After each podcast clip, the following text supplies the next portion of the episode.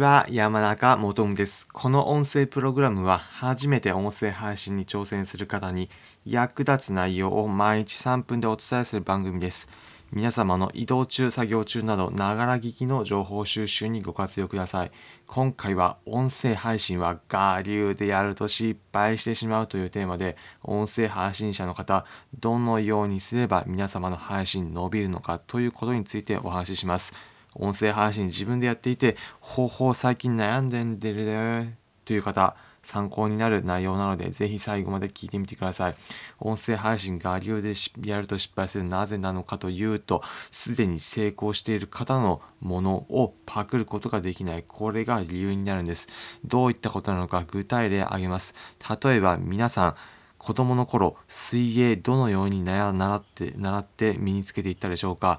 最初の時から全部自分で泳げるようになった。そういった方まずいないのではないでしょうか。どのように習得していったかというと水泳教室だったり学校の水泳の授業または親御さんから泳ぎのやり方を教わった。これが普通ではないでしょうか。そうです。全く初めてのこと。全部自分で我流でやるとするとどうしてもやり方わからない状態でやるので時間がかかってしまって自分の掲げた目標を達成できない。結論を失敗してしまう。という結果になるんです。それに比べて水泳の例で挙げたように例えば簡単な平泳ぎのやり方だったり典型的なまず最初にやってみるクロールの泳ぎ方など身近な人から教わることによってまず最初の基礎をできる。そしてその基礎を踏まえて自分でやり方をそこから積み重ねていくというふうになって泳げるようになっていく。これが皆さん泳げるようになっていった方法ではないでしょうか。音声配信も同じです。最初からいきなり我流でやるとどうなっていくのか。結論適当に音声配信をやっていて伸びなくなる。そしてつまらなくなってで継続しなくなって音声配信やめてしまう。そういった負のスパイラルに陥ってしましまいます。そうならないためにどうするのか。まずは音声配信始めて続けられている方。こういった方がどのようにやっているのか参考にしてみてください。ただこれじゃあ音声配信やっているお前そんなこと言ってるけどただ、じゃあお前の話聞けって言ってるのかというふうに聞こえてしまう方もいるかもしれません。大丈夫です。そう言ってるわけではありません。この音声配信のやり方に関しても、一人の方さんのみ参考にするんではなく、それぞれいろんな方の配信聞いてみて、それぞれのいいところを自分がパクって取り入れてみてください。水泳のやり方に関しても、一人のやり方だけでなく様々な人のやり方があるのはもちろんかというふうに思います。もちろんある程度鉄板のやり方というのはあるとは思いますが、その鉄板のやり方を元にして、それぞれ自分に合うやり方、先に始められている人から取り入れてみてください。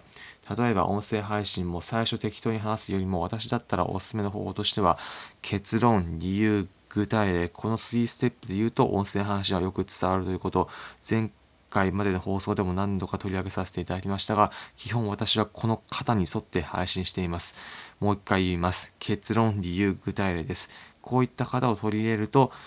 聞いてくれる人がにとって伝わりやすい話し方になっています。ちなみに今回の放送もこの方の通り話しています。というように、それぞれの音声配信者の方によって、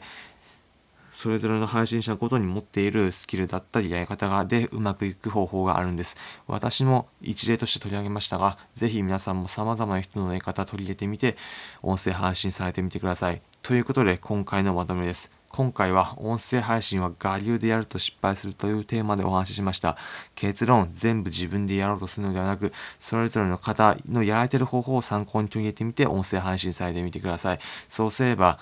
基礎固まった後、自分なりのやり方も出てきてきて、結論を楽しく続けることができます。今回の内容、参考になったという方は、いいねの高評価、またこの音声プログラムのフォローのボタンをポチッとお願いいたします。この音声プログラムは初めて音声配信に挑戦する方に役立つ内容を毎日3分でお伝えする番組です。皆様の移動中、作業中ななど、ながら聞きの情報収集にご活用ください。コメントもお待ちしております。今回の放送を聞いて私もいろんな人の放送を聞いてみることにしましたなどお気軽にコメントいただければ幸いです。また今回の放送聞くだけではなく後で自分の音声配信にするときに活用したいのでじっくりと